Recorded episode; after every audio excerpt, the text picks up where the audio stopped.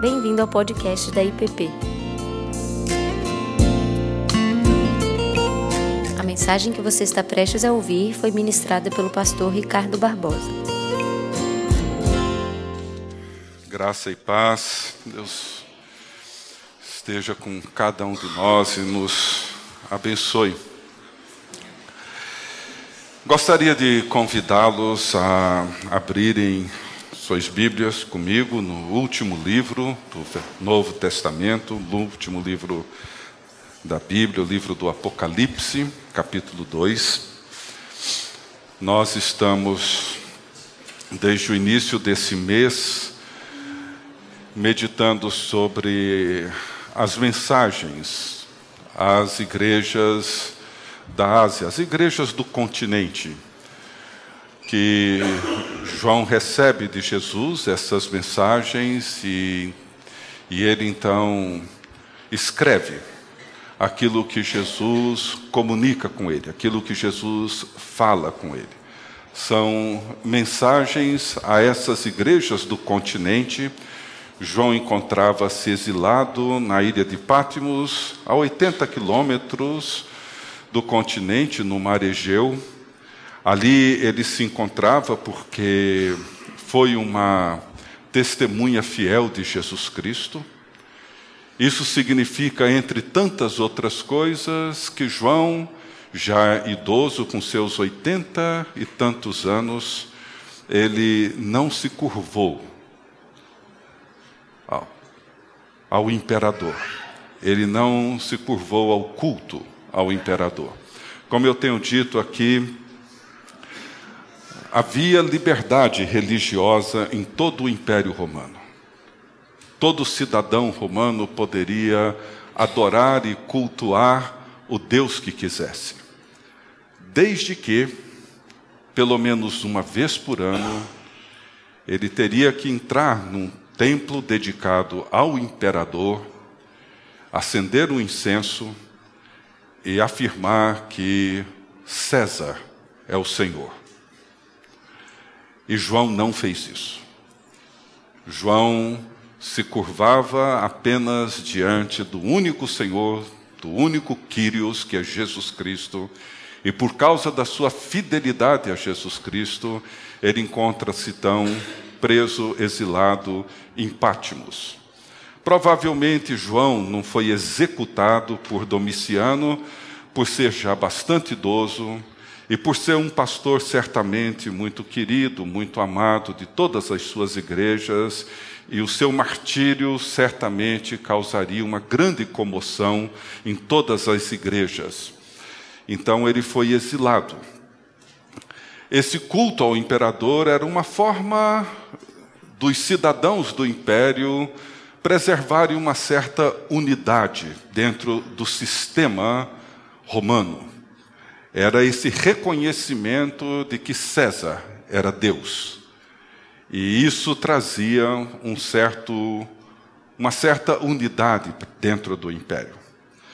E João, num domingo, em Pátimos, enquanto ele adorava a Deus, enquanto ele fazia aquilo que todos nós somos chamados a fazer e que toda a cristandade faz no primeiro dia da semana, que é adorar a Deus, num domingo ele estava como nós estamos aqui hoje, encontrava-se em espírito no dia do Senhor, adorando, orando, ouvindo a Deus, e ele então tem esse apocalipse, ele tem essa revelação. Ele ouve uma voz e quando ele se volta para ver quem falava, ele vê então o filho do homem no meio de sete candeeiros de ouro. Esses sete candeeiros são as sete igrejas. E como nós temos afirmado aqui nesses domingos, nessa visão, João vê Jesus no meio da sua igreja. E aonde Jesus sempre se mostra. Jesus encontra-se sempre no meio do seu povo, no meio do povo que o adora. Isso é muito importante. E ali então Jesus dita essas mensagens, e hoje nós vamos ler dos versos 12 ao 17 de Apocalipse 2, a terceira mensagem à igreja ou aos discípulos de Jesus que encontravam-se na cidade de Pérgamo. Ao anjo da igreja em Pérgamo, escreve: Estas coisas diz aquele que tem a espada afiada de dois gumes. Conheço o lugar em que habitas, onde está o trono de Satanás, e que conservas o meu nome e não negaste a minha fé, ainda nos dias de Antipas, minha testemunha, meu fiel, o qual foi morto entre vós, onde Satanás habita. Tenho, todavia, contra ti algumas coisas, pois que tens aí os que sustentam a doutrina de Balaão, o qual ensinava a Balaque a armar ciladas diante dos filhos de Israel para comerem coisas sacrificadas aos ídolos e praticarem prostituição. Outro sim, também tu tens os que, da mesma forma, sustentam a doutrina dos nicolaítas. Portanto, arrepende-te, senão, venho a ti sem demora, e contra eles pelejarei com a espada da minha boca. Quem tem ouvidos, ouça o que o Espírito diz às igrejas. Ao vencedor, dar-lhe-ei do maná escondido, bem como lhe darei uma pedrinha branca e sobre essa pedrinha escrito um novo nome, um no nome novo, o qual ninguém conhece, exceto aquele que o recebe. Deus bendito, ajuda-nos não só a compreender, mas a viver a realidade para dentro da qual a tua palavra nos convida. Que o teu Espírito realize isso em nós, no nome de Jesus. Amém. Essas cartas ou essas mensagens, elas trazem, cada uma delas, temas, aspectos que envolvem a vida da igreja em todos os tempos, em todas as épocas, em todos os contextos, em todas as culturas. Em Éfeso, nós vemos, ouvimos a importância de entender o que, que significa, ou a importância do que, que significa preservar o primeiro amor. Ou seja, ser uma igreja que preserva os seus afetos, que preserva aquilo que é fundamental, que é o nosso amor para com Jesus Cristo acima de qualquer coisa. Com a igreja de Esmirna, nós vimos a importância de compreendermos o lugar e o significado do sofrimento. Esmirna era uma igreja fiel a Jesus Cristo e estavam vivendo um momento de um profundo, de uma enorme pressão. A palavra tribulação ou aflição que aparece nessa carta não significa qualquer tipo de problema, qualquer tipo de dificuldade que nós enfrentamos, como uma enfermidade, um desemprego, um infortúnio, que são problemas reais, nós sabemos disso, mas são aflições ou tribulações que têm a ver com a pressão que os discípulos de Jesus Cristo sofrem em virtude da sua fidelidade a Deus. É esse tipo, a palavra é bem técnica, é bem específica. Não é qualquer tipo de tribulação. É uma tribulação, é uma aflição muito específica daqueles que são fiéis testemunhas. Por isso que Jesus diz para essa igreja: Eu conheço as suas aflições, eu conheço a sua tribulação. E ao invés de Jesus dizer, olha, eu vou intervir nesse problema que vocês estão enfrentando, não vou permitir que o imperador continue tratando vocês com essa perversidade, Jesus não diz isso. Jesus diz, vocês ainda vão sofrer mais. O sofrimento não vai acabar. Vocês ainda vão passar por coisas piores. O negócio está ruim e vai piorar mas ele permanece no meio daquela igreja. Na igreja de Pérgamo, nós vamos ver a importância de aprendermos o significado da fidelidade. Jesus se apresenta a essa igreja como aquele que tem a espada afiada de dois gumes. É uma expressão que aparece no primeiro capítulo, Cada apresentação de Jesus, ele se identifica com uma dessas expressões do primeiro capítulo. E ele se apresenta assim porque provavelmente o símbolo da cidade de Pérgamo era a espada. Porque ela era uma das poucas cidades do Império Romano que havia recebido o direito à espada, ou seja, ela tinha o direito de aplicar a pena capital. E isso significava que ela tinha uma, um status, ela gozava de um lugar muito especial dentro de todo o sistema do Império Romano. E os cristãos dentro dessa igreja estavam envolvidos em dois cenários muito complexos. Como os cristãos de Éfeso, eles eram fiéis, eles não negaram a fé, eles eram testemunhas fiéis de Jesus Cristo, mas eles estavam envolvidos numa batalha.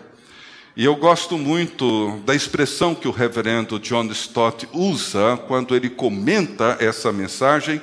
Ele diz que existe uma batalha em andamento, na qual a luta não é de homens, mas de ideias. A igreja de Pérgamo, como qualquer outra igreja em qualquer contexto, ela está sempre envolvida por uma batalha da mente. Uma batalha que envolve ideias, conceitos, valores, filosofias e uma infinidade de coisas que sempre estão presentes em qualquer igreja. Essa é uma realidade comum a todas as igrejas. E nós muitas vezes nem sequer percebemos. A cidade de Pérgamo era uma cidade onde fervilhavam ideias. Era uma cidade que tinha uma biblioteca com mais de 200 mil pergaminhos. Daí o nome Pérgamo foi onde essa tecnologia no primeiro século, antes, claro, foi desenvolvida e ela já tinha uma biblioteca com mais de 200 mil pergaminhos, uma enorme biblioteca, onde gente de vários lugares iam até lá para suas pesquisas, para os seus estudos. Além disso, ela tinha vários templos. No ano 29 a.C., ela teve autorização de construir o primeiro templo de adoração ao imperador. Havia também em Pérgamo, que se situava no alto de uma colina, o templo a Esculápio, que era o deus da cura, com uma infinidade de histórias que hoje você encontra sobre as curas mais engraçadas que aconteciam dentro daquele templo, mas era um templo muito procurado e muito popular pelas pessoas que tinham problemas de relacionamento, escravos que haviam quebrado um vaso caro do seu senhor e que levavam o vaso dentro de um saco todo quebrado, dormiam no templo e acordavam, o vaso estava todinho reformado dentro do saco. E essas histórias assim aconteciam. E havia também o grande templo de Zeus, deus grego, que significa salvação. Há uma réplica dele no Museu de Berlim, uma coisa colossal. E que provavelmente é essa a imagem que Jesus tem quando ele diz que habitam no trono de Satanás. A cidade de Pérgamo era então uma cidade onde essas coisas fervilhavam ideias, filosofias, conversas sobre religião, sobre todos os temas da vida, etc. Então, é para essa igreja que essa mensagem é ditada. E ela tinha, como eu disse, esse conflito, essa batalha em duas frentes. A primeira frente dessa batalha, ela acontecia no mundo externo. Esse mundo da cidade de Pérgamo dominado pela, pelo paganismo, pela, por uma cultura muito pluralista, de gente de várias etnias e de vários lugares. Havia tudo isso em Pérgamo, mas os cristãos, os discípulos de Jesus, eles estavam bem resolvidos nessa frente externa. Eles estavam resistindo bem. essa batalha externa. Eles estavam conseguindo manter a identidade da igreja e dos discípulos longe das pressões do paganismo circundante. Mas eles estavam perdendo essa batalha internamente, dentro da própria igreja. E esse é um problema que nós muitas vezes enfrentamos. Um amigo meu costumava dizer que os piores inimigos do cristianismo não estão fora da igreja, eles encontram-se dentro, com as suas linguagens religiosas, com as suas expressões que vão sendo camufladas por interesses religiosos mas que por trás e no fundo de tudo isso existem princípios, ideias, conceitos, valores que vão permeando lentamente, corrosivamente a comunidade cristã, a comunidade da fé, sem que a gente perceba. E muitas vezes são amigos nossos, pessoas queridas, às vezes gente da nossa própria casa. E veja que Jesus se mostra intolerante para com isso. Eu, quando comentei sobre essa carta em 2013 aqui na igreja, eu disse que a tolerância na nossa cultura hoje, ela se transformou num, numa virtude, numa grande virtude. Mas o fato é que tolerância nunca foi virtude. Ela é tão importante em qualquer cultura quanto a intolerância. Hoje há muita pressão em relação a isso. E Jesus se mostra intolerante, ele se mostra politicamente incorreto em relação ao que acontecia naquela igreja. Por quê? Porque Jesus, ele, ele é a verdade. Fala a verdade. Jesus sabe que o engano, ele sabe que a mentira, ela destrói, ela mata, ela entra sorrateiramente, às vezes com aparência de alguma coisa boa, mas ela no final de tudo, ela destrói, ela mata. E Jesus rejeita tudo aquilo que afasta a sua criação e afasta os seus discípulos da verdade. Ele não tolera o engano. Ele não tolera a mentira. Ele reage apaixonadamente a tudo aquilo que aprisiona o ser humano, a todas as falsas pressuposições, principalmente quando elas são ensinadas em seu nome. Ele chama a igreja de Pérgamo a se arrepender da sua tolerância. Essa mensagem vai ser repetida na igreja de Tiatira, que nós vamos comentar domingo que vem. Então veja, a paciência, amor, compaixão, isso é virtude, são virtudes. A tolerância não. Nós somos intolerantes à corrupção. Nós somos intolerantes a uma série de ações, de práticas, de costumes, de hábitos que são nocivos, são tóxicos. Eles destroem. Da mesma maneira como Jesus também não é tolerante a tudo aquilo que ele percebe que vai produzir um resultado nocivo para o seu povo. Por isso que o Ziel comentou isso no curso do Vocatio, há um mês e meio atrás, quando ele comentou que a igreja ela precisa ser inclusiva apenas no sentido de que ela é uma comunidade aberta e que recebe pessoas que a procuram em busca de salvação, sejam gregos, judeus, gentios, sejam homens, mulheres, ricos, pobres, escravos, livres, etc.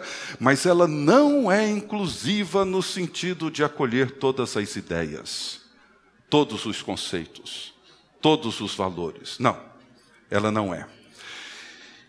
E essas ideias que haviam sido infiltradas na igreja era o que Jesus chama das doutrinas dos balamitas e dos nicolaítas.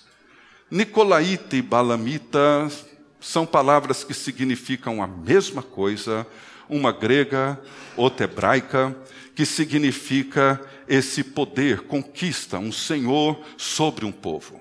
Ou seja, a forma como certos sistemas eles vão exercendo um forte domínio sobre as pessoas. E dois temas se destacam aqui, que eram as comidas sacrificadas aos ídolos e as práticas imorais, a prática sexual imoral.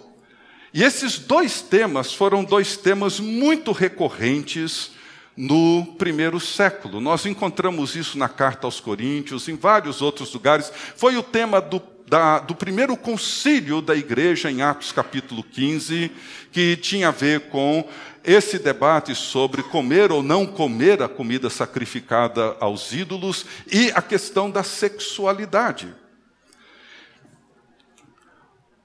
No primeiro século, em Pérgamo, como em várias outras cidades, era uma prática comum as pessoas apresentarem um animal que seria oferecido para o sacrifício. E esse animal, uma parte dele era sacrificada a uma divindade e a outra parte, o ofertante, levava consigo para sua casa e ali ele preparava um banquete, ele preparava um jantar e convidava os seus amigos para participar desse banquete. Veja bem, Paulo escrevendo aos Coríntios, ele diz que não há nenhum problema não havia naquela época nenhum problema para um cristão, um discípulo de Cristo, ir no mercado e comprar ali no açougue do mercado uma carne que havia sido sacrificada a um ídolo. Falou: compre e ore, agradeça a Deus. Se o franguinho foi oferecido ali num terreiro, não tem problema. Compre, coma, ore. Aquilo ali foi Deus que fez, é criação de Deus. No entanto, havia um problema. E Paulo, escrevendo aos Coríntios, no capítulo 10, ele descreve isso. Ele diz assim: Veja bem, que digo, pois? Que o sacrificado ao ídolo é alguma coisa, ou que o próprio ídolo tem algum valor? Antes digo que as coisas que eles sacrificam é a demônios que as sacrificam, e não a Deus, e eu não quero que vos torneis associados aos demônios. Não podeis beber o cálice do Senhor e o cálice dos demônios. Não podeis ser participantes da mesa do Senhor e da mesa dos demônios. O problema para Paulo é que havia um etos. Havia uma questão mais do que uma refeição. Ou seja, Paulo diz: olha, o ídolo não é nada, a comida sacrificada a ele também não é nada. No entanto, a mesa no primeiro século, no Oriente Médio, na região da Palestina, em toda aquela região, a mesa ela tinha uma representação muito maior do que tem para nós hoje. Ou seja, uma pessoa convidada para participar de uma mesa, de um banquete, era um convidado especial. Quando essa comida sacrificada a uma divindade era colocada na mesa, aquela divindade era invocada. E aquele banquete era oferecido àquela divindade. A grande questão era: o cristão, o discípulo de Cristo, deveria participar dessa mesa ou não? Essa era a grande questão, uma questão mais do que ética. E a preocupação de Paulo e a preocupação de Jesus aqui, nesse contexto, é que as coisas não são simplesmente aquilo que nós percebemos com os nossos olhos ou com os nossos sentidos. Existe uma realidade espiritual que envolve certo tipo de atividade, de envolvimento. E nós não podemos ser ingênuos em relação a isso. Na verdade, um ídolo, ele, ele traz consigo valores culturais, políticos, religiosos, um estilo de vida. E Jesus não tolerava essa forma como o seu povo estava tornando-se muito aberto, muito simpático, muito receptivo a certas situações ou a certos ambientes onde eles já não se incomodavam mais com um certo vínculo, com uma certa aproximação com esses ambientes e com essa realidade que ia construindo um ethos, uma cultura, um jeito de ser, um estilo de vida, uma maneira de pensar. E Paulo, escrevendo aos cristãos de Corinto, ele diz: Eu não quero que vocês se tornem associados, eu não quero que vocês tenham comunhão com os demônios. E é disso que ele está falando aqui. Ou seja, nós temos que pensar hoje, culturalmente falando, como que nós podemos preservar a consciência de santidade e de lealdade exclusiva a Jesus Cristo numa cultura ou numa realidade multicultural, multireligiosa, onde tantas coisas acontecem e nós começamos a dizer: não, isso aí não tem problema.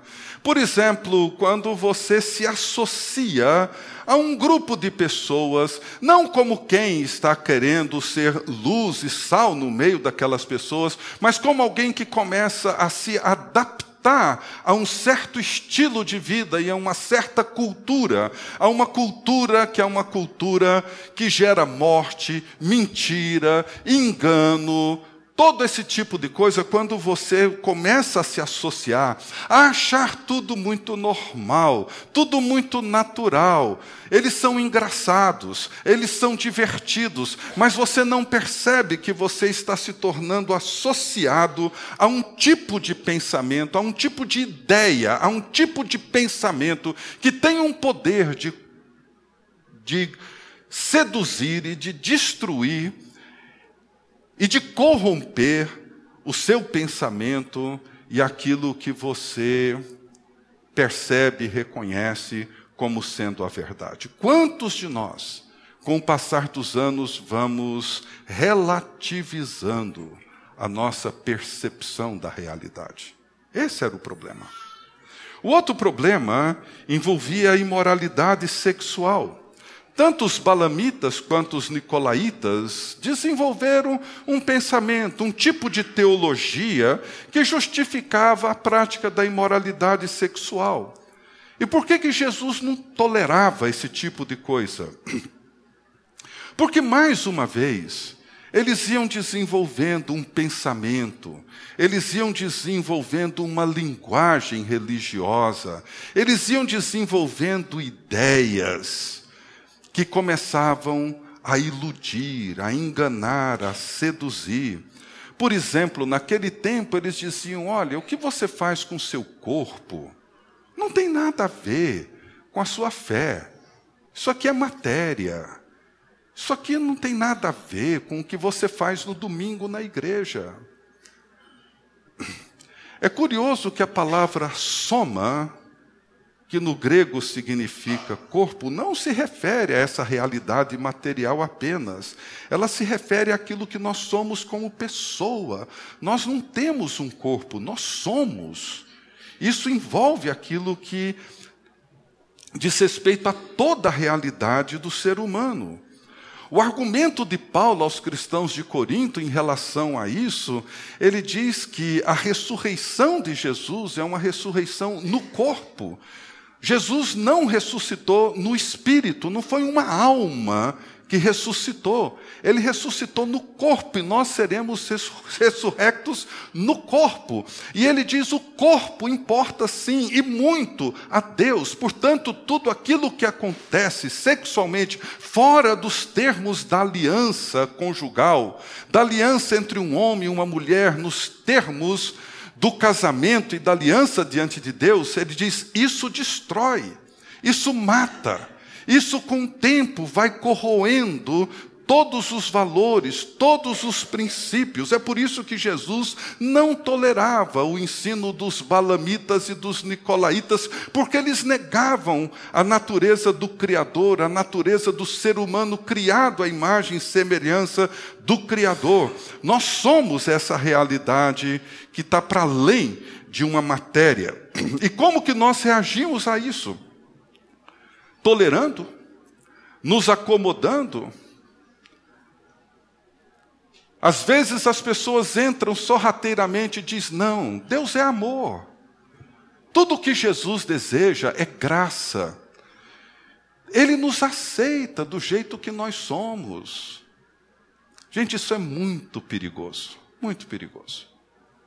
Uma vez um amigo meu me fez uma pergunta, foi a seguinte: ele disse assim: Você crê que Deus nos ama incondicionalmente? E a minha resposta a princípio seria sim. E de certa forma ela é sim. Mas mas também é não. Ou seja, o amor de Deus não é incondicional. Se Deus odeia o pecado e abomina a iniquidade, o amor dele não é incondicional.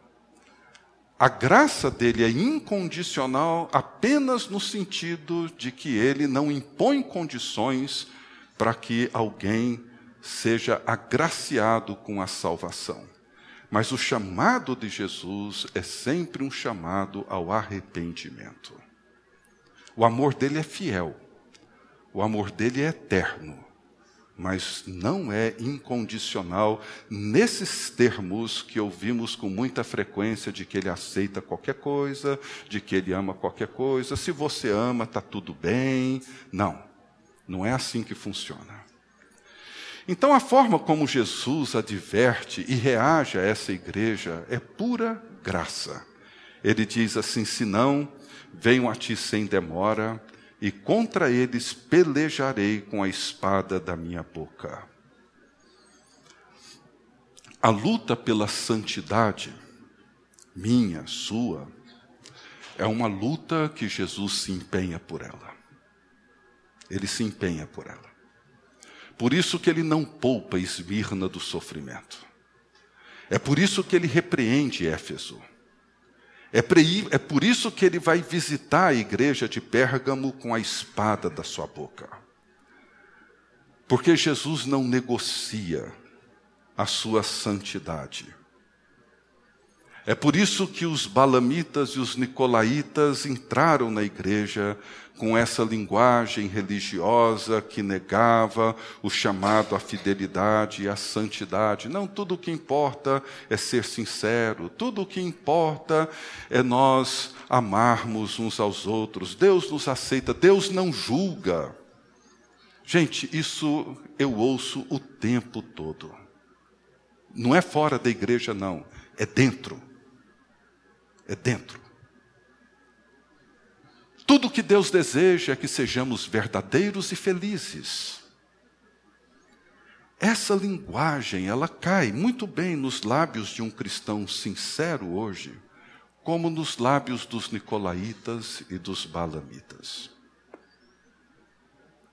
Nós temos que ter muito cuidado, porque essas coisas elas podem ser usadas no ambiente onde elas caem muito bem e são muito úteis, mas elas podem também traduzir alguma coisa muito sorrateira e muito perigosa. A intolerância de Jesus é sobre a mentira que nos escraviza, destrói e mata. É por isso que ele vem com a sua espada afiada de dois gumes, essa espada que sai da sua boca essa espada que profere a verdade e a justiça.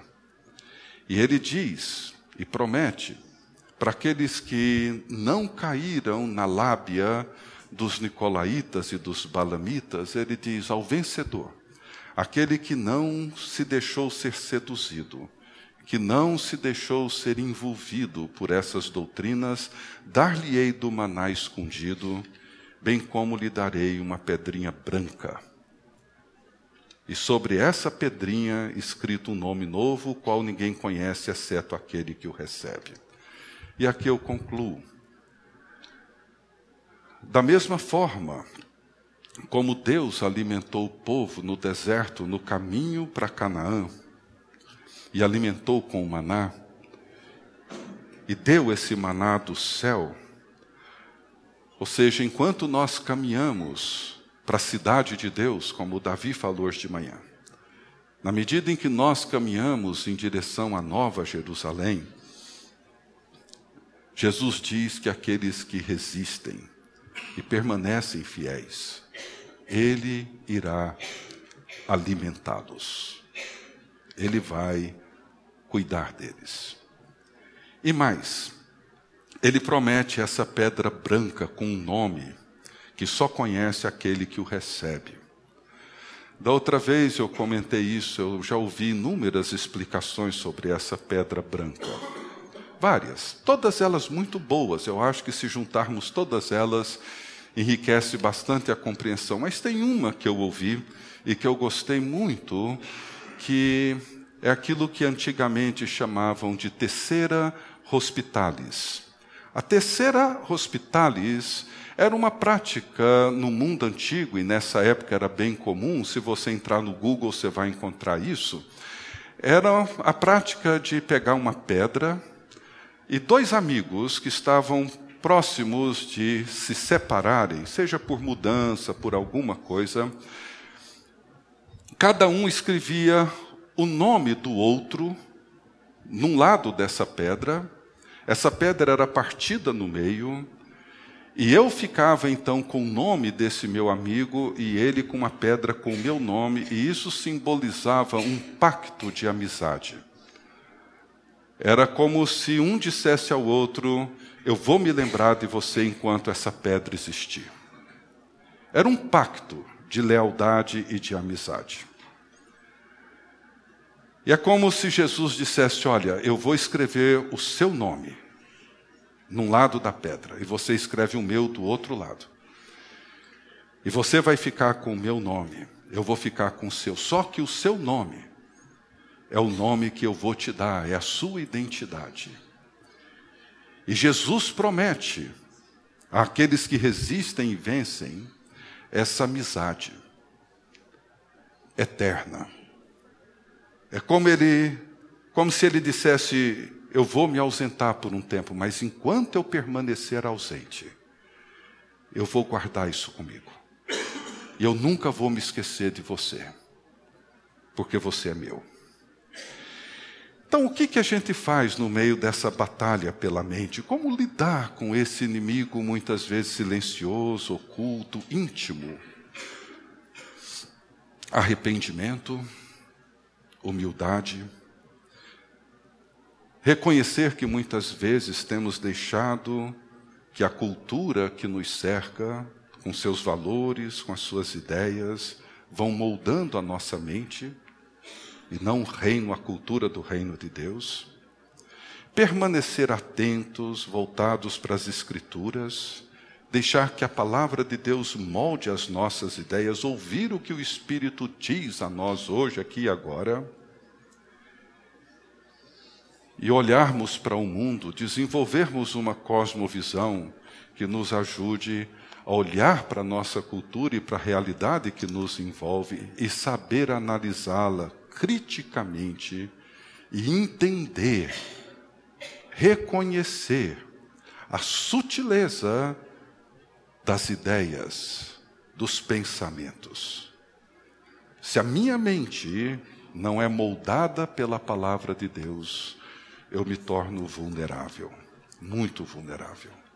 Na pesquisa que Ronald Sider recebeu sobre o evangelicalismo norte-americano, uma das coisas que mais me chamou a atenção diante do quadro trágico de todas as, as respostas às pesquisas no meio do povo evangélico, não vou comentar aqui, agora já comentei no passado, mas uma que me chamou a atenção foi a que apenas 2%, 2% dos adolescentes, jovens e adultos norte-americanos cristãos, daqueles reconhecidamente nascidos de novo, reconhece que tem uma mente cristã, que pensam com categorias cristãs.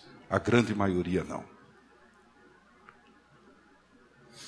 O que que forma a sua mente? O que que molda o seu pensamento? Quem é que constrói suas ideias? Vamos orar? Deus bendito, nós te agradecemos mais uma vez pela tua palavra que é viva, que tão relevante no primeiro século como é para nós hoje. Que o Senhor nos ajude a entendê-la e a viver essa realidade para dentro da qual ela nos convida. Que sejamos fiéis testemunhas de Jesus num mundo confuso, de tantas ideias, de tantos pensamentos, de tantos conceitos. Que o Senhor nos ajude, no nome de Jesus. Amém. Você acabou de ouvir o podcast da IPP. Para saber mais, acesse nossa página em www.ippdf.com.br.